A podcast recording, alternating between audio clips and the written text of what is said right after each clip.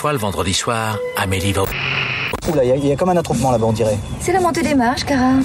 Cannes, le festival, ça vous dit quelque chose? The film that won the Palme d'Or to Town. Wait, wait, wait, no. Et d'ailleurs, il y a déjà un truc qu'il faut pas que j'annonce. Après toutes ces années de métier, ça me fait toujours un petit frisson. Peut-être je vais me voter Le Pen après ça. Madame, je ne n'écrirai rien sur ce film, c'est une merde.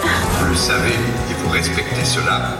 Nous sommes responsables de rien, nous nous excusons d'avance, bienvenue dans Pardon le cinéma à Cannes, c'est le deuxième jour du festival de Cannes et putain on est déjà claqués, voilà comme tous les gens qui se plaignent d'être à Cannes et qui en même temps se plaignent d'être claqués, c'est nous. Et on est plein autour de la table, salut Sophie. Salut. Salut Alexis. Salut Victor. Salut Arthur. Bonjour, ça va? Et salut Simon. Salut, salut, moi je suis très content d'être fatigué. bah c'est super. Aujourd'hui dans cette première pastille Cannes, cette première vraie pastille enregistrée à Cannes, parce que Eh ça oui. y est, on est à Cannes maintenant, c'est définitif. Euh, c'est définitif. Comment ça? C'est pour toujours. Ah, il aurait peut-être fallu nous prévenir. Pour un Cannes millénaire. Parce que Vraiment, j'ai une c'est famille, c'est moi, ça, donc, c'est ça euh, l'idée quoi. Ah, pour un canne qui dure mille ans Et voilà, exactement. Euh, donc, c'est compliqué. Euh, dans cette émission, on va débriefer la cérémonie d'ouverture. On va vous parler du film Coupé de Michel Zanavicius et on vous parlera aussi de, euh, du film d'ouverture qui a fait euh, l'ouverture de la quinzaine des réalisateurs et que Arthur est allé voir et qui s'appelle L'Envol.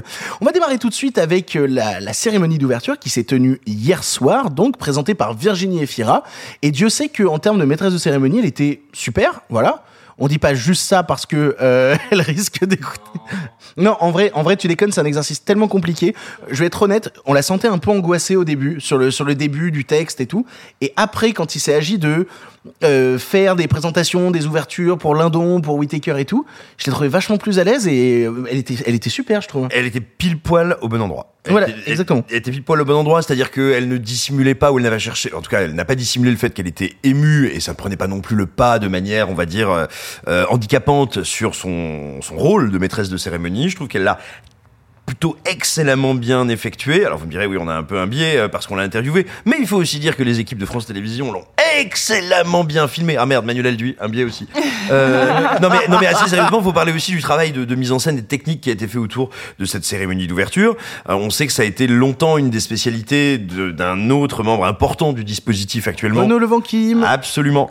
Et bah tout simplement, euh, voilà, c'était quand même une cérémonie d'ouverture, je trouve, en termes de pure mise en scène, technique, de production value, qui était très très très solide. Et notons, je crois que c'est Alduy qui l'a publié euh, il y a quelques heures sur les réseaux sociaux. Super score d'audience. Euh, ouais, c'est le plus gros score depuis 2011, je crois. Ça a fait 1,8 million de téléspectateurs, sachant que l'année dernière, ça avait fait 800 000 téléspectateurs. Donc Ouais. C'est littéralement. beau Ouais. C'est vraiment Avec, beau. avec un pic à 3 millions pendant un certain épisode sur lequel on va revenir. Mais il y a eu Bah, un pic à 3 millions de téléspectateurs. Justement, on, on va on va reparler de ce truc-là. Moi, j'ai beaucoup aimé la scène. C'est-à-dire que vraiment, je trouvais que c'était une cérémonie qui sortait un peu moins le formol et que t'avais vraiment, savais construire la scène. Et puis à un moment, la, la, la cérémonie a, décidé de sentir le napalm. Euh, cette expression vient pas de moi, elle vient vraiment C'est vrai. de la personne qui était au micro, puisque à un moment, pendant la cérémonie, au bout de 40 minutes, où on s'attendait à voir le mash-up habituel, où on te montre les premières images des films qui sont diffusés à Cannes, ce qui est toujours pour moi un moment que j'aime bien, parce que j'adore regarder des trailers et tout, et donc là, avoir 2-3 secondes d'un film qui va être à Cannes, je suis en mode « Ah putain, trop bien, j'ai trop hâte euh, de voir telle image de tel film », et ben là, Virginie euh, Efira s'est arrivée sur scène et a dit « Voici Volodymyr Zelensky », et là, le président de l'Ukraine est venu faire un discours de 10 minutes pour parler de la situation de son pays, pour parler un peu de cinéma. Il a parlé du dictateur de Chaplin, il a parlé d'Apocalypse Now. Puis après, il est parti en mode euh, full, euh, bah, parler de la situation de son pays, qui est absolument catastrophique. En plus, personne n'avait entendu parler, donc c'était super important qu'il le fasse. non, non, non, non, mais alors, même au-delà, au-delà de cette question-là, est-ce que au-delà du fait que c'est important d'en parler parce que, ben, forcément, euh, c'est quand même l'actualité, c'est quand même tout ça. Est-ce que c'était la place? Est-ce que c'était le moment? Est-ce que c'est pas un peu bizarre? On en parlait avec Alexis que il y ait ce truc-là et puis que euh, trois minutes après on te dise et maintenant voici Julianne Moore et tu fais oh là la transition quand même. Bah, surtout que dans, dans l'histoire du, euh, du festival de Cannes, euh, il y a quand même un événement qui est resté très célèbre. C'est en 1968, alors qu'il y a une gronde, euh, une grogne pardon généralisée dans le pays avec la grève des étudiants, avec la grève généralisée du pays en fait. Il y a le festival de Cannes qui est annulé parce qu'il y a une poignée d'artistes, de personnalités du cinéma, dont Jean-Luc Godard et François Truffaut, qui descendent sur la croisette, qui prennent plus ou moins d'assaut une conférence de presse pour dire ce que vous faites est dégueulasse. Il y a un problème social terrible en France et vous êtes là, vous pavanez sur la croisette, vous devriez avoir honte. Et le festival a fermé. Et là, on nous sort 10 minutes de Volodymyr Zelensky qui nous explique que son pays est en proie à un génocide. C'est ce qu'il a dit. hein. Euh, il a peut-être, je crois qu'il a pas employé le mot, mais l'idée y était. il a comparé littéralement ce qui se passait euh, à la Seconde Guerre mondiale Exactement. et au camp de la mort en disant que la Russie était en train d'emmener, euh, genre il a dit 500 000 si je dis pas de- Alors, de, c'est- bêtises. c'est le cas, ça a été montré qu'il y a des camps de concentration. Non, non, mais et lui a dit qu'il y avait 500 000 euh, Ouais. de ses euh, compatriotes ukrainiens qui étaient emmenés dans des camps de la mort euh, qui avaient été. Donc oui, non, le, le parallèle était là. hein. Bah, oui, et puis surtout, Le génocide n'était pas là, mais c'était tout pareil. Exactement. Et une fois qu'il y a ce truc-là qui est passé, moi je suis désolé, je pense que le festival de Cannes 2022, il y a un voile d'ombre qui a été jeté dessus, qu'on pourra pas enlever en fait. Même si on va voir des films formidables et qu'on va être excité par des tapis rouges, etc., quand même pas oublier que le festival s'est ouvert sur le président ukrainien qui nous dit que son peuple se fait massacrer en fait. Qu'est-ce qu'on fait derrière? Est-ce qu'on peut faire des tapis rouges? Est-ce qu'on peut se pavaner sur la croisette? En fait, c'est une espèce de paradoxe insoluble. Donc non, pour moi, c'était pas du tout l'endroit. Alors après, il y a aussi des parallèles à faire avec la sélection du festival parce qu'on retrouve quand même le Snitsa qui avait fait Donbass dans la sélection. On retrouve le film Mariupol 2 dans la sélection qui littéralement est un film d'un cinéaste qui aujourd'hui s'est fait assassiner par euh, le gouvernement russe pendant justement la guerre en Ukraine parce qu'il essayait de filmer des images. Il y a Euh, Serebrennikov, qui il y est a- un cinéaste dissident. Exactement. Oui, c'est ça, qui, qui a été, Donc, en qui a été la- précisé. La, la hein. politique, on, on va pas revenir sur ce débat éternel de le cinéma est-il politique? Parce que le cinéma est politique du con, mais il y a quand même ce truc euh, assez euh, je trouve en rapport avec la sélection à un instant T. Moi, je trouve juste que soudainement, ça crée un décalage en fait, et surtout moi, ça me fait me poser des questions de d'où ça sort cette idée? C'est-à-dire, est-ce que c'est Frémo qui a poussé ça? Est-ce que c'est Macron qui a poussé ça? Est-ce que c'est France Télévisions qui a poussé ça? Quelle est l'idée derrière? Qui sont les, les gens qui se sont dit c'est une bonne idée de mettre ça au milieu de gens euh, un- qui sont riches de manière indécente et puis soudainement balancer ça au milieu? C'est ça qui est toujours bizarre. L'intention n'est pas mauvaise. Parce que le, le c'était. Moi, j'étais prise aussi par ce, par ce qu'il disait. C'est vrai qu'après, j'avais envie de me mettre dans un, dans un coin en boule et pleurer. Mais en effet, il y avait une audience pour parler. Il y a un public. Et en soi, ils se sont adressés aux artistes en disant ne perdez pas votre motivation. Le discours même euh, du président ukrainien était là pour dire n'oubliez pas ce point de l'histoire. N'oubliez pas comment on peut le transformer. Enfin, comment l'art peut avoir un message. En soi, je suis pas choquée par ce qui s'est passé, mais je rejoins Alexis en disant qu'est-ce qu'on fait après? C'est ça qui est paradoxal, c'est qu'en fait, ça fait un ping-pong en mode bah est-ce qu'on, est-ce que c'était un grand événement? Oui. Est-ce que c'était la place? Je sais pas, mais enfin voilà, Euh, c'est, c'est très confusant. Je suis encore confusée. Je trouve que c'est probablement un des trucs les plus obscènes que j'ai vu médiatiquement de ma vie. Et, et tu vois, contrairement à là, là où je suis en désaccord avec toi, je dirais, je pense que même les intentions, voire surtout les intentions, sont très mauvaises. Parce que les gens, peu importe qui, hein, qui ont décidé à un moment ou qui ont eu l'idée, l'envie de, de faire apparaître Zelensky, ils se sont pas dit, on le fait apparaître, et puis après, on enlève les smokings, on va pas aller boire du champagne, et puis on annule le festival de Cannes. Il y en a pas un qui a, qui envisagé ça. Il y en a pas un qui s'est dit, on va passer ça pour que les gens aillent massivement s'engager et combattre en Ukraine. Personne n'a pensé ça. Donc, ils ont pensé que ce serait médiatiquement un très bon coup, une source d'audience et de rayonnement énorme. Et ça, et ça, je trouve que c'est de très mauvaises intentions. Et ça, je suis d'accord avec toi. Voilà. C'est- c'est- je, je parlais du fond du Ah discours. oui, pardon, excuse-moi. Tu vois, le fond du discours m'a pas euh, mise mal à l'aise dans son. Il me met mal à l'aise dans son contexte, pas le discours en tant que tel. Effectivement, j'ai pas vu la cérémonie, donc je peux pas trop me permettre de parler. Moi, le seul truc auquel ça me fait penser, c'est, souvenez-vous, euh, avant les Oscars, il était il dit peut-être que Zelensky va prendre la parole aux Oscars, et même eux ont la décence de dire bon, finalement, euh, Mila Kunis deux minutes, ça suffira largement, et euh, n'ont n'ont pas voulu de Zelensky sur scène parce que justement, il y a un truc en décalage. Je pense que ils avaient peut-être euh, raison quelque part. Et puis, qu'il y ait des films qui évoquent cette actualité, des films réalisés par des artistes dont j'ai envie de dire la simple présence et le parcours sont engageants vis-à-vis de ça, et que ce soit débattu entre les festivaliers, le public, la critique, tout ce que vous voulez, bah ça c'est la fonction du festival. C'est très bien, c'est normal, c'est même assez sain, mais que tout d'un coup on mélange un élément, un événement qui est un événement de gala pour happy few, euh, favoriser grands bourgeois et artistes qui après vont aller se péter le bide à l'omelette aux truffes et au champagne avec cette communication-là. Encore une fois, je trouve ça terrible. Et en plus, à mon sens, ça va même, ça peut potentiellement même nourrir un des trucs les plus euh, purulents de la propagande du Kremlin, à savoir, et en plus, euh, Zelensky c'était un acteur, regardez, ça n'est pas vraiment un homme politique, c'est un comédien qui a été placé là, et justement le faire, le faire intervenir, j'ai envie de dire, dans la, dans le, la mecque du cinéma, c'est aussi nourrir un peu ce truc-là euh, potentiellement, et je trouve ça terrible. Alors pour le coup, ça a aussi éclipsé, euh, dans un registre beaucoup moins euh, dramatique, euh, ça a éclipsé le truc de Vincent Delerme. Non, non, mais attends, il faut le dire parce que je suis pas un grand fan de Vincent Delerme, mais Vincent Delerme qui essaye de faire chanter les coincés du cul du Festival de Cannes, que je t'aime de Johnny Hallyday. Il y a un truc, il y a une vibe que j'aime bien. Et en plus, après, t'as le petit montage avec des couples qui s'embrassent, avec lui qui joue Que je t'aime au piano. Je suis désolé, mais moi, ça m'a pris. J'ai trouvé ça plutôt après, moi, mignon. Je trouve le sketch rigolo. Je peux quand même pas m'empêcher de me dire à la réflexion que c'est vraiment du meublage. Et ce serait peut-être pas mal que pour une cérémonie d'ouverture qui est censée lancer les festivités, être un petit peu énergique. T'as toujours euh, une chanson. euh, Oui, mais sur pourquoi scène. faire? La cérémonie durerait 10 minutes de moins. Euh, en vrai, ça arrange tout le monde. Hein. euh. Oh, c'était pas désagréable. C'était plutôt mignon. C'était plutôt bien fait. euh. Et les montages mashup de sur sur Vincent Lindon et sur Whitaker étaient fous. Le montage sur Whitaker était fou, mais alors le montage sur Lindon avec euh, avec du Renault en Ah, mais fond. ça, ça aussi, on peut en parler quand même. De passer, faire un montage de, de la filmo d'un acteur avec un morceau de Renault dans lequel il y a les paroles suivantes. La, euh, les marches militaires, ça me déglingue et votre République, moi, je la tringle au Festival de Cannes. Encore une fois, c'est quand même paradoxal. Oui. Parce que les festivités type tapis rouge où tout le monde est fringué dans des costumes à 10 000 euros pendant que le bas peuple est coincé derrière des barrières à espérer faire un On va selfie. parler du, du prix du collier de Julianne Moore, du coup. Peut-être, oui. Mais c'est typiquement le genre de truc sur lequel le Renault de l'époque aurait dégueulé. C'est un petit peu de la récupération et ça me fait un peu chier. Donc on est sur une cérémonie d'ouverture en demi-teinte.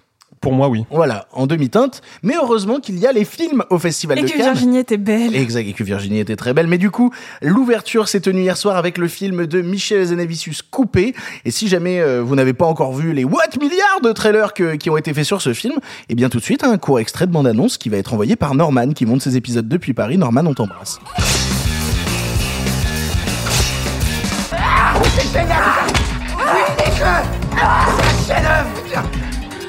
Fais tes adieux, c'est la merde. À la réplique. Saloperie de zombie. Oui Nique-toi. Nique-toi, c'est plus la C'était dans le texte, ça Ouais. Enfin, c'est pas au mot près, mais euh, c'est l'idée. Ah Tu fais la merde. Oui, je nique Oui, c'est ça l'état, c'est génial. C'est ça, ok On est prêts. Faut tourner. Faut tourner. Il est ok, il faut Ken Coupé donc est le film qui a fait l'ouverture du Festival de Cannes réalisé par Michel Azanavicius avec Romain Duris, Bérénice Bejo, euh, Finnegan Oldfield, Grégory Gadebois, Luana Bajrami, Jean-Pascal Zadi et tant d'autres. Euh, remake du film Ne coupez pas, film japonais sorti il y a quelques années, très peu d'années d'ailleurs, et qui nous raconte donc un tournage d'un film de zombies dans un bâtiment désaffecté et soudainement des véritables zombies débarquent et perturbent le tournage. On l'a tous vu ici et c'est Simon qui commence. Alors cette ouverture de Cannes que, tout le monde peut voir actuellement en salle puisque le film est sorti en salle actuellement. Cette ouverture de Cannes, qu'est-ce que tu en as pensé Simon? Je la redoutais un petit peu initialement parce que j'ai beau avoir beaucoup de tendresse pour les pour le cinéma de Michel Hazanavicius, euh, c'était la première fois qu'il s'attaquait, on va dire frontalement à un remake, pas un film dans lequel il allait pasticher un autre univers, un autre style, pas un film dans lequel il allait revisiter une forme de geste de cinéma, mais vraiment prendre un film, un film récent qui plus est, pour en proposer un remake. Ce film récent, c'est donc Ne coupez pas de Shinjiro Ueda, euh, film qui, a, qui est devenu instantanément culte quand il est sorti, mais que, soyons honnêtes, à peu près personne n'a vu, à part les cinéphiles et les curieux et, et ceux qui ont pu en entendre parler. Mais le film a fait une toute petite carrière en salle, il a été brièvement disponible sur OCS avant de disparaître des catalogues et de revenir tout récemment sur Filmo. Euh, donc voilà, à peu près personne ne l'a vu et ne l'a découvert, ce qui est bien regrettable. Euh, mais donc du coup, on pouvait se demander est-ce que c'est pas un peu de l'opportunisme? Et puis, il se passe un premier truc étonnant avec ce film, c'est qu'il nous met nous spectateurs français dans une position à on n'a pas l'habitude. On dit toujours regardez les Américains, ils peuvent pas mettre des sous-titres et ils vont euh, ils vont faire un remake. Oh là là, quelle bande de gros salopards Bah tout d'un coup, c'est nous qui agissons de la sorte. Donc c'est déjà un sentiment authentiquement surprenant. Tu vois, moi je suis rarement dans ces baskets-là, rarement dans les baskets d'Américains. Euh, et puis donc j'y vais, voilà, pour toutes ces raisons avec quelques réticences. Et là, je découvre quelque chose qui me fait plaisir à plus d'un titre. Alors ça peut ça peut sembler accessoire, je pense que ça ne l'est pas du tout dans la démarche d'Azanavicius. Euh, c'est un remake qui nous raconte, qui nous dit qu'il est un remake. Ça, je trouve ça assez excitant comme idée, premièrement. Et déjà, respectueux et honnête vis-à-vis du spectateur, tout simplement. Je constate qu'on n'a jamais autant parlé du film original que depuis que le film d'Azanavicius sort, donc on va dire, ça, ça, ça, ça nettoie pas mal de mes hésitations préalables. Et puis là, je vois moi ce que je trouve être un petit miracle, un petit miracle de cinéma, une assez grande leçon, ou plutôt source de réflexion de mise en scène. Euh, le film est un décalque de l'original, c'est indiscutable, c'est un copier-coller. Et pourtant, c'est indiscutablement un film d'Azanavicius.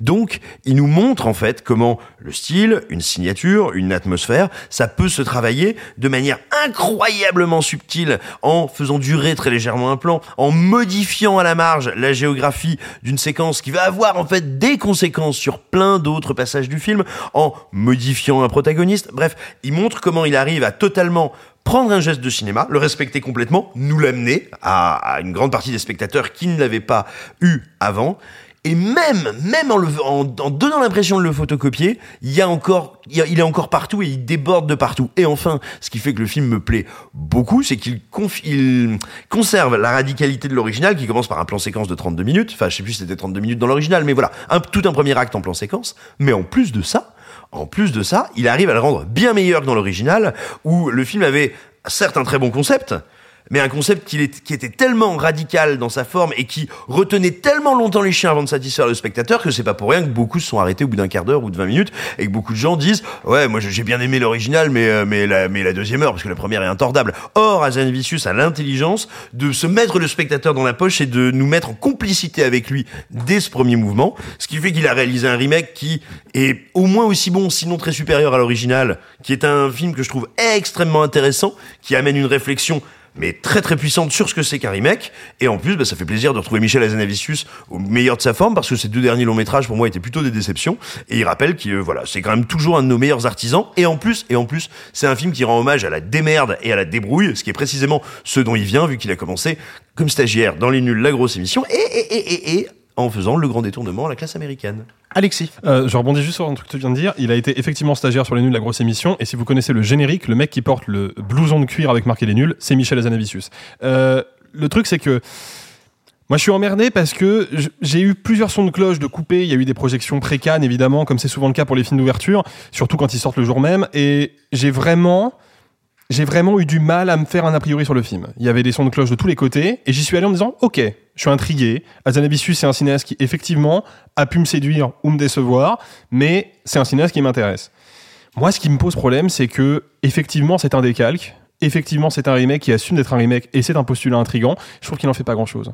C'est-à-dire que pour moi, le moment où le film devrait vraiment euh, chercher une nouvelle singularité, une, une petite étincelle qui apporte quelque chose au postulat du film d'origine, c'est dans le deuxième acte, dans la deuxième partie, et c'est le moment où le film s'écroule. C'est-à-dire qu'à ce moment-là, il y a, d'un point de vue comique, une vraie lourdeur qui se met en place, il y a un tempo qui prend jamais vraiment, c'est c'est presque léthargique. Je... Il y a des blagues de paix? Oui, non mais, certes, il y a toujours on, des sait, petites- on- on sait que t'aimes le cinéma de Philippe mais- Lachaud, euh, Simon, arrête. non mais, non mais attends, attends, rendons à César ce qui est à César. Avant d'être affilié au cinéma de Philippe Lachaud, les blagues de paix c'est quoi? C'est Canal+. Donc là-dessus, moi je suis content parce que je vois que Michel Hazanavicius, il a pas perdu la fibre de la classe américaine. C'est quand même lui et Dominique Mézeret qui ont inventé le concept des dinosaures par tous ordres de droite. Donc je pense qu'on est quand même, sur- on est sur un esprit euh, Canal qui est toujours un petit peu présent par petites touches. Et moi ça me plaît. Le souci c'est que je trouve que c'est pas c'est pas un film qui est très intéressant techniquement parce que quand on sort du pastiche, il propose un peu, il propose pas grand chose. C'est un film qui est pas très intéressant scénaristiquement parce que il explore aucune nouvelle piste par rapport à l'original. Je parle là vraiment dans la caractérisation et le développement des personnages. Et c'est un film que je trouve pas très intéressant dans la mise en scène parce que une fois qu'on est sorti de cette logique de, de, de plan séquence, moi j'ai l'impression d'être face à un téléfilm. Alors un téléfilm qui a coûté pas mal de thunes, certes, mais un téléfilm. Et Michel Hazanavicius, c'est quand même le gars qui a réussi à pasticher le cinéma muet avec The Artist, à pasticher un peu James Bond et surtout beaucoup Blake Edwards avec le SS 117. C'est un cinéaste qui est un expert du pastiche, qui est un expert de la construction filmique. Il connaît les genres par cœur. Et là, j'ai l'impression que il est dans une espèce de comédie bateau, sans véritable identité. Donc moi, dès qu'on est sorti de la logique plan-séquence, le film m'a instantanément perdu et il a jamais réussi à me récupérer. C'est vraiment dommage. Je suis très embêtée par le film. J'avais découvert, j'ai vu deux fois l'original euh, en salle et je l'ai rematé avant de voir celui-là. Et je suis d'accord, il y a un truc sur le remake du remake, mais du coup, il y a un truc qui marche pas scénaristiquement, mais alors pas du tout. C'est-à-dire que euh, Romain Duris joue un mec qui doit adapter le même, enfin qui doit faire la même performance qu'au Japon. Mais ça n'a pas de sens vu qu'il a oui. exactement les mêmes merdes que sur le premier tournage. Tu vas pas me dire qu'il y a deux mecs qui ont la chiasse sur deux pays différents au pile au même moment dans le film. Ah, Mais pour moi, c'est une source de poésie et d'absurdité que j'adore. Non, c'est surtout que ça n'a aucun sens en termes de diégèse. Ça n'a aucun sens. Non, excusez-moi. Non, non, mais c'est- c'était Ah. Excuse-moi, dès que j'utilise un mot avec plus de deux syllabes, tu vas être méprisant Ouais, mais c'était mon point. Ça n'a aucun sens. Scénaristiquement, ça n'a aucun sens. C'est pas poétique, c'est juste bête et c'est juste un peu mal branlé. Je trouve que euh, le film est plus long que l'original et l'original avait un tout petit budget qui euh, donnait un, petit côté débrouille, euh, carton-pâte extrêmement agréable et un peu jouissif qui la sonne faux parce qu'on connaît les comédiens, parce qu'on connaît un petit peu genre euh, la, la, la production et la value que peut avoir euh, Michel Hazanavicius. Et donc moi, là, je vois juste que c'est moche. Je vois pas du tout que c'est genre euh, plus ou moins euh, inspiré d'eux. C'est juste débile. Et puis, euh, le fait qu'ils aient rallongé le film, ça enlève tout le tempo comique. Le film, est- euh, l'original souffre déjà de certaines longueurs parce que c'est un film en trois parties avec un premier film, une explication et ensuite l'explication de l'explication. C'est déjà un, un rythme un peu bâtard. Et là, le fait qu'il l'ait rallongé, ça casse toutes les vannes. Du coup, moi, j'ai absolument détesté le film. Cependant, ah oui, non, mais pour moi, c'est un ratage abyssal. Cependant, euh, je sauve deux choses qui n'étaient pas dans l'original. Euh, c'est Jean-Pascal Zazie qui a deux vannes, mais deux vannes incroyables, et Loana Bajrami, qui est pareil, est un personnage très très secondaire dans l'original, mais que je trouve être le seul personnage un peu sérieux du film, et la seule qui peut avoir un petit discours sur le cinéma, c'est tout. Le reste, c'est du néant. Bah, je suis assez d'accord avec ce qui, avec ce qui vient d'être dit par, par Alexis et Sophie. Moi, je suis un grand fan du film original. Et euh, alors, j'ai j'ai vu le film justement il y, a, il y a un petit moment, donc du coup, j'avais pris des notes à l'époque et essayé de me rappeler, moi, quelles étaient les qualités qui m'avaient plu dans le film original. À savoir déjà que dans son twist, il y avait une véritable, une véritable surprise pour moi à l'époque, que j'étais incapable de connaître la teneur de ce qu'allait faire le film, sachant que le casting était inconnu, et qu'en plus de ça, bah, il y avait quand même un certain hommage à un certain cinéma fait main, en fait, à tout un pan d'une exploitation japonaise, un peu punk d'une certaine époque, où on pourrait revenir même sur des, sur des aspirations un peu même cyberpunk qu'il y avait eu dans le début des années 90 avec des trucs qui n'avaient pas beaucoup de budget. Le premier avait, euh, justement, ne coupez pas, avait 25 000 dollars de budget. Ici, euh, coupé vaut 5 millions. Donc voilà, en prenant ces trois points en compte, bah, en fait, je trouve que ce remake n'a aucun intérêt. Et tu parlais justement du fait de se mettre dans la position des Américains et tout. Bah, je suis désolé en fait. C'est pas parce que En quarantaine existe que je vais le défendre face à face à Rec. En fait, je- je- moi, cette idée de, de euh, justement, si on défonce continuellement cette idée du remake américain parce que les Américains en plus on les prend toujours un peu de haut en mode eux, ils sont pas capables de regarder des sous-titres, blablabla. C'est idiot. Bah, moi, je suis désolé. Je, je pense que c'est justement prendre le public pour des cons que de ne pas l'attirer vers un certain cinéma et de devoir lui faire des remakes avec des comédiens connus et tout. Je trouve que c'est méprisant pour le public que de penser ça. Mais c'est pas méprisant pour le public du coup de que de lui dire qu'il ne devrait pas regarder le remake de Ring parce qu'il est meilleur que celui de Nakata? Alors putain, ça c'est pas vrai surtout. Mais bref, pour moi, quand je vois euh, Ne coupez pas, la surprise a totalement disparu. Parce que alors, je me mets dans la position justement parce que vous l'avez pris par un prisme populaire, des gens qui ont vu l'original. Et ben moi, quand je vois celui-là, je suis désolé, mais pour moi, la surprise elle a complètement disparu. C'est-à-dire que et, en plus, tu, tu peux t'en parler, Sophie, cette idée du fait que c'est souvent les mêmes constructions avec les mêmes développements de personnages, avec les mêmes surprises, alors qu'on est censé dans la diégèse du film faire un commentaire sur le remake, mais il arrive exactement les mêmes choses que dans l'original. Ça a pas de sens en fait. C'est les mêmes galères et les mêmes inconvénients. Et en fait, c'est marrant parce que c'est dit à l'intérieur euh, du film. T'as vraiment un moment où t'as euh, les Japonais veulent pas changer une seule ligne, même les noms, ce qui pourrait être un élément rigolo, le fait que t'aies Higurashi et tout ce genre de trucs là. Mais ça devient à des instants d'une lourdeur le fait qu'un c'est personnage. génial. Non, le personnage s'appelle Ken. Bah oui. Et le fait que Je peux pas Ken, j'ai envie de Ken. Non, mais c'est bon, ça va. En fait, vous êtes aigri en fait. c'est- euh, alors tu découvres l'émission, ça fait quand même un, un an que t'es dedans, Arthur, s'il te plaît. J'ai pas pris le micro depuis 10 minutes, je viens, j'interviens, je vous dis juste ça. Alors, je fais une part au cas où j'avais fait un édito sur les remakes et je rebondis justement sur celui-là, sur le fait de j'espère qu'aux yeux des Français, il va pas enlever l'existence de l'original parce que franchement, Alors ça c'est pour le coup, risque. alors, non, ça pour le coup, je pense que c'est pas possible vu que comme Simon l'a dit, même si je trouve pas ça très intéressant, c'est un fait. Le film nous dit, je suis un remake d'un film On n'a jamais autant parlé de l'original. Puis il n'y a Oui, mais il y a aucun intérêt à voir les deux en fait. Aucun. Non, mais je, je suis assez d'accord. Et puis alors, moi surtout, ce qui m'emmerde, c'est quitte à avoir un casting connu, parce que justement c'était ça qui était intéressant aussi dans le film japonais, c'est que la surprise venait aussi du fait que on connaissait pas l'équipe et on savait pas ce qu'ils allaient faire. Quitte à avoir un casting connu, ils auraient pu en jouer. Tu veux un Romain Duris, bah fais jouer à Romain Duris le rôle de Romain Duris, crée justement des vrais parallèles et des vraies dimensions de on- remake. On, condamne pas un film pour ce qu'il est pas. Attends, Romain Duris, c'est notre Keanu Reeves, quelqu'un que tout le monde connaît alors qu'il est nul. Et là, pour une fois, il est bon. Mais non, il est pas bon. C'est juste qu'il l'a mis dans une dimension nanar et que bah il peut exploiter à fond. place. euh, bah oui, il est littéralement dans son jeu fleuve noir quoi. Moi j'ai un vrai. Mais non, mais Non, c'est c'est ça. oh là. C'est impossible de croire aux enjeux du film à partir du moment où le casting est connu. Ça ne peut pas fonctionner. Juste l'idée même de ce remake ne peut pas fonctionner. Et moi, ça m'emmerde beaucoup. Et puis surtout, je suis désolé, hein, mais j'ai tellement plus de sympathie pour Ne coupez pas qu'un vrai film d'amateur qui a galéré, qui a commencé par une petite salle, puis après 3 4, puis après une vraie montée, plutôt que quand il y a des mecs qui font un film à 5 millions et qui viennent singer le cinéma amateur. Moi, je trouve ça limite méprisant, je trouve ça d'un cynisme total. C'est-à-dire des mecs qui arrivent avec 5 millions de budget et qui disent Ah, les amateurs ils filment mal, donc on va filmer mal comme eux. Bah, Oh, parce qu'ils c'est- filment mieux. euh, C'est une vieille caméra DV dégueulasse, on va pousser Après, les potards de attention, saturation à fond. oh, oh, oh, attention, méprisant à Attends, faut- crever. faut- Oui, il faut quand même nuancer un truc. Euh, le film ne nous dit pas euh, les amateurs filment mal, donc je vais filmer mal, puisque c'est déjà ce que disait le film d'origine. hein. Euh, pardon, le film d'origine, la première partie, elle est volontairement nanardesque. c'est pensé comme un nanar. À 25 000 euros ou à 5 millions, peu importe, c'est pensé Il y comme a un une nanar. différence quand ça vient de véritables amateurs qui ont conscience Oui, de mais leur là, ce que propre t'es en train de défaut dire- et que ça vient d'un système, Oui, mais là- une grosse sortie qui fait l'ouverture de Cannes, ça n'a pas de sens, mec. ce que tu es en train de dire, ce que tu es en train de dire, c'est qu'effectivement, les amateurs filment mal. Puisque tu trouves ça normal qu'un film où la première partie Non. est filmée avec les pieds provienne des amateurs. C'est ce que tu Et eux, ils ont le droit. Et eux, ils sont nuls. Ils ont le droit d'être nuls. Je ne les méprise pas. Je les aime pour leur laideur. C'est la vérité. À moi, les non, c'est un cinéma de la galère. Ça s'inspire du cinéma de la galère, pas du mauvais cinéma. Le film joue sur le fait qu'il y a des gens qui ont pas de budget, Mais qui celui-là doivent aussi. non, mais qui doivent redoubler d'ingéniosité pour réussir à faire quelque chose que le, ce- le film d'Anas. Mais celui-là aussi, pardon. Non, Mais celui-là celui-là- non. Surtout, je, je- je suis désolé, mais ça existe déjà un remake de Ne coupez pas?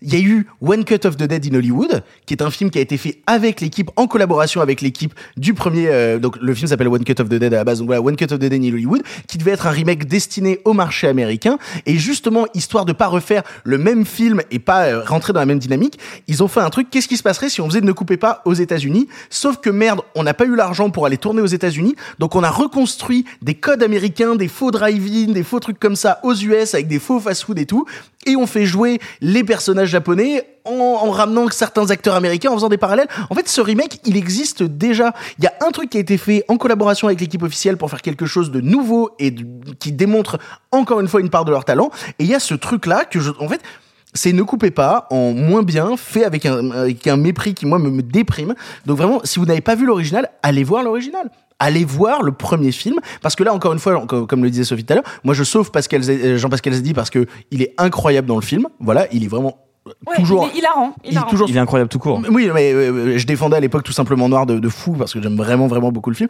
Jean-Pascal Zedi est incroyable dans le film. Le reste, euh, je suis désolé, mais, Mais je- moi, je, ça prend je- jamais. je- moi, je me permets, euh, à titre purement personnel, de donner un autre conseil aux auditeurs parce que je pense que qu'on aime ou qu'on n'aime pas le film, la démarche intellectuellement la plus satisfaisante, c'est de voir les deux. Donc moi, je dis, voyez les deux. Arthur pour conclure. Euh, non, moi je suis d'accord avec Simon. Je vous trouve euh, extrêmement aigri et dur et euh, totalement injuste face à une démarche qui n'est pas aussi dégueulasse que ce que vous dites. Moi, j'y vois quelque chose d'autre. Euh, je sais d'avance, euh, il y a plein de gens qui vont voir le film qui n'ont pas vu l'original et je trouve ça chouette. C'est une porte d'entrée. C'est une porte d'entrée vers un monde que les gens ne connaissent pas forcément. C'est chouette comme on fait quand, comme quand on fait des remakes à l'excès de films espagnols et que le cinéma espagnol peut jamais être distribué aux États-Unis. Tu vois, c'est pareil. hein. Les deux n'ont aucun rapport et ne méprisent pas comme ça les spectateurs qui vont découvrir un film. Mais On dirait qu'ils clair. parlent de Happy Few. En fait, c'est fou. En fait, je trouve ça extrêmement méprisant d'avoir ce comportement. En fait, je connais des gens qui ont vu le film qui ne connaissaient même pas l'original et qui se sont juste pris une claque en disant non seulement je trouve l'histoire est charmée, en plus je, revois des codes que je ne connais pas, qui sont les codes des nanars euh, série Z euh, machin, et qui ont maintenant envie de voir l'original. Et est-ce qu'au final, c'est pas tout ce qu'on veut Que les gens voient l'original et découvrent ce pan de cinéma? Mais ça n'a aucun intérêt de voir l'original après avoir vu Eh la ben, je suis pas d'accord. Ah, mais donc le film est mauvais. Tu disais, L'original est nul. S'il s'il Mais n'y a aucun non, intérêt à le mais non, mais parce que l'original tient aussi par certains pans de scénario, par certaines idées. C'est les mêmes idées. C'est les mêmes idées Eh ben, je ne suis pas d'accord. C'est là où moi je vois une vraie différence par rapport à ce que vous dites, c'est que je trouve, et je suis désolé, je vais un peu spoiler, pour avoir revu des séquences de l'original, moi quand je regarde les 30 premières minutes, je ne comprends pas ce qui se passe. Et je ne comprends pas si on est euh, dans un film ou pas, parce que il y a C'est des... le but. Oui, sauf que là, Azenicius te le montre frontalement. Il ajoute, en plus de faire un plan séquence de 30 minutes, comme on l'a dit, ce qui est quand même pas évident, il rajoute des moments où on comprend qu'il se passe des choses, on comprend qu'il y a des changements de registre, qu'il y a des changements de ton, qu'il y a des trucs improvisés, qu'il y a des moments où on, colle au texte, mais justement très mal, et là on comprend qu'on est sur un tournage de film foireux. La démarche là-dessus est différente. Oui, il a juste des plus gros sabots que les Japonais, quoi. Bah, au contraire, il Non. crée un jeu avec le Mais Gros, spectateur. gros sabot ou pas gros sabot, et encore une fois, je le rappelle, je n'ai pas aimé le film.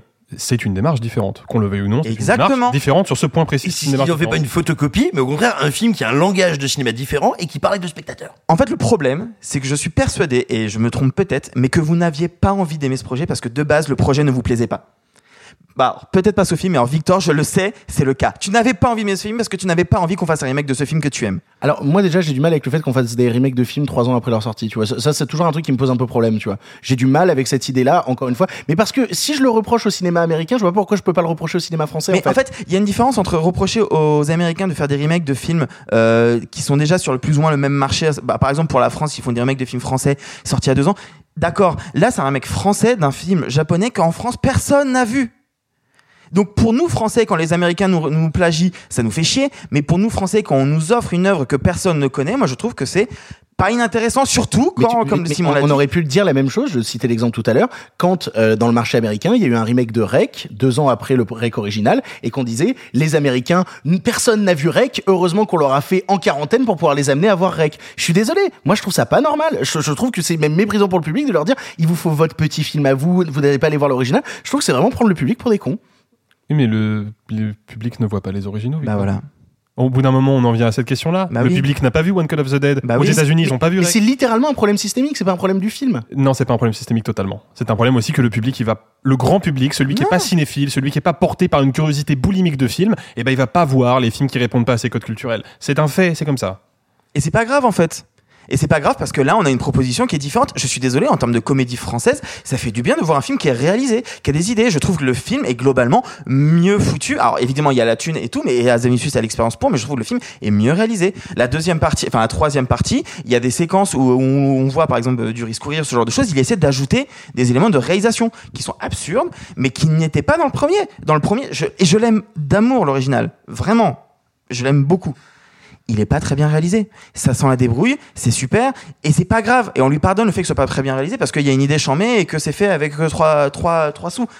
Là, il y a une vraie idée de cinéma. Et en plus, je trouve que ça s'inscrit vraiment dans la filmo d'Azanisius. Parce que lui, il parle tout le temps de cinéma, The Artist, euh, Non, il euh, d'autres styles en permanence, c'est plutôt ça. non, ah, Ah, on a retrouvé le mépris On a retrouvé le mépris Con- Concernant le cinéma d'Az- alors tu sais, on en parlait dehors tout à l'heure avec Alexis, et je me disais putain, on a toujours l'impression que je méprise Azanavicius, alors que j'adore les OSS, j'adore The Artist, j'adore le Redoutable, mais moi je pense très sincèrement que Azanavicius est un faiseur extrêmement talentueux, mais que c'est pas un bon réalisateur, c'est pas un bon Bah, créateur, pas du c'est pas un bon créateur, c'est un bon pasticheur, c'est un mec qui reprend des formes qui existent déjà et qui est capable de les copier-coller à merveille pour en faire des, des pour en faire des, des, des, des pastiches toujours euh, toujours très sympathiques, mais je suis pas très sûr que ce soit un bon créateur. Et quand il essaye parfois de créer des univers et tout, et on se rappelle le Prince oublié qui était moi, une de nos bien. premières J'ai- J'aime bien, c'est moi, le prince c'est une de, nos premières émissions avec euh, Moi, j'aime bien le prince oublié. Moi je trouve ça horrible mais euh, Donc, encore une fois voilà. Pour ça, juste pour préciser, non, moi j'y suis allée avec toutes les bonnes intentions du monde. J'avais bien aimé Le Prince oublié. Le seul film que j'aime pas de sa filmo, c'est The Artist.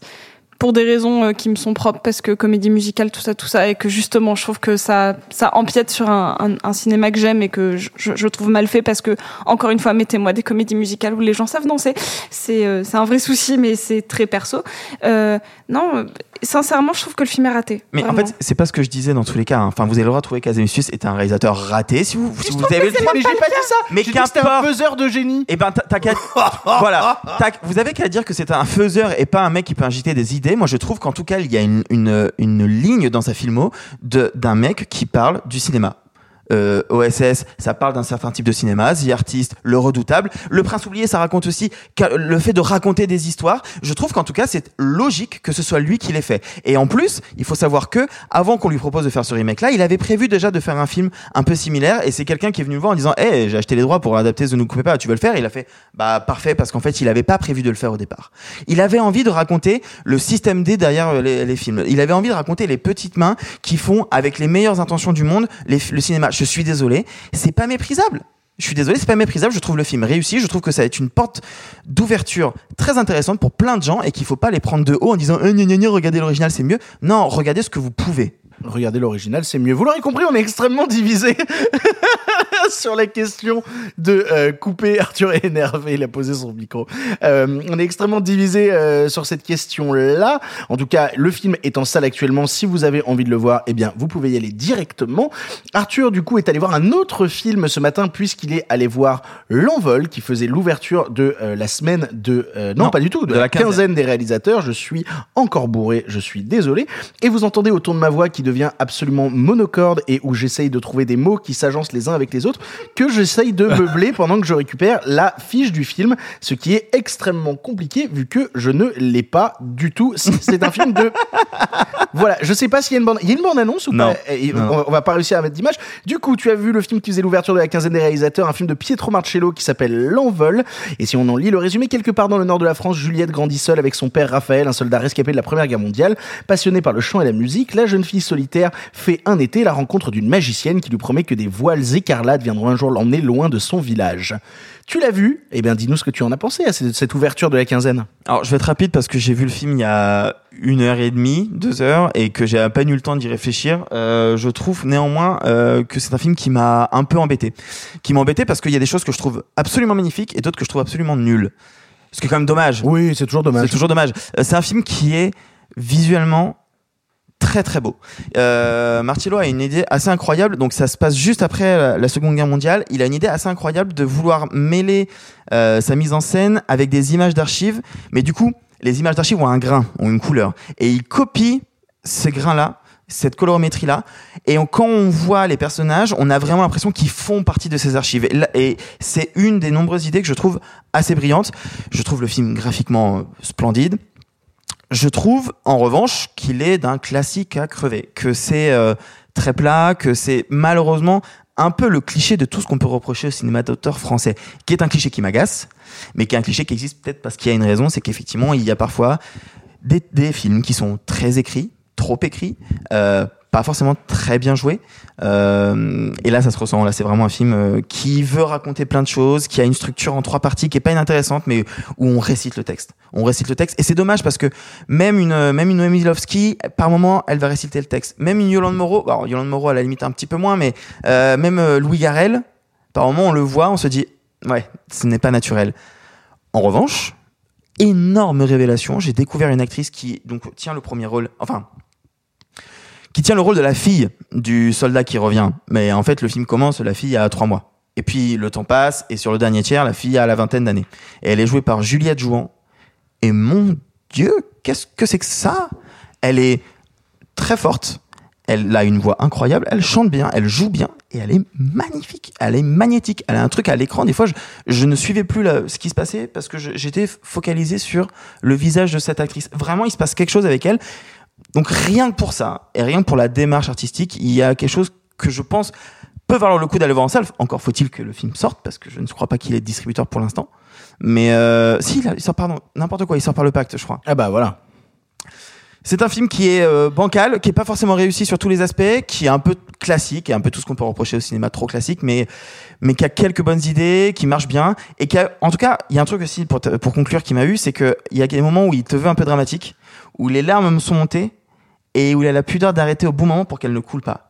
Et ça, c'est assez rare. Ça, ça me- non, mais parce que vous savez que je pleure tout le c'est temps. très technique comme- Non, Quelle belle oui. métaphore. Non, oui, vous savez que je pleure tout le temps. Là, j'ai les larmes qui ont monté, qui n'ont jamais coulé parce que la scène s'arrêtait pile avant. Donc, c'est pas. Pas frustrant? Non, justement, c'est intéressant.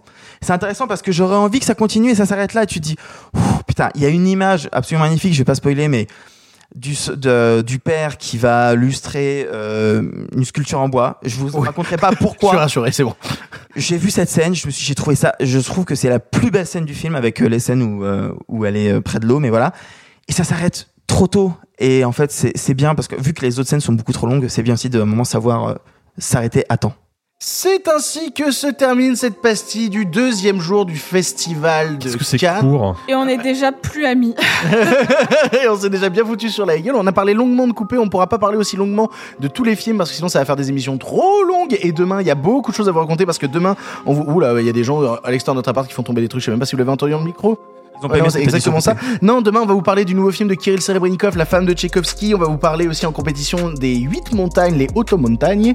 On vous parlera aussi du film qui est diffusé ce soir, qui est Top Gun Maverick, qui arrive euh, en hors compétition avec ses gros avions.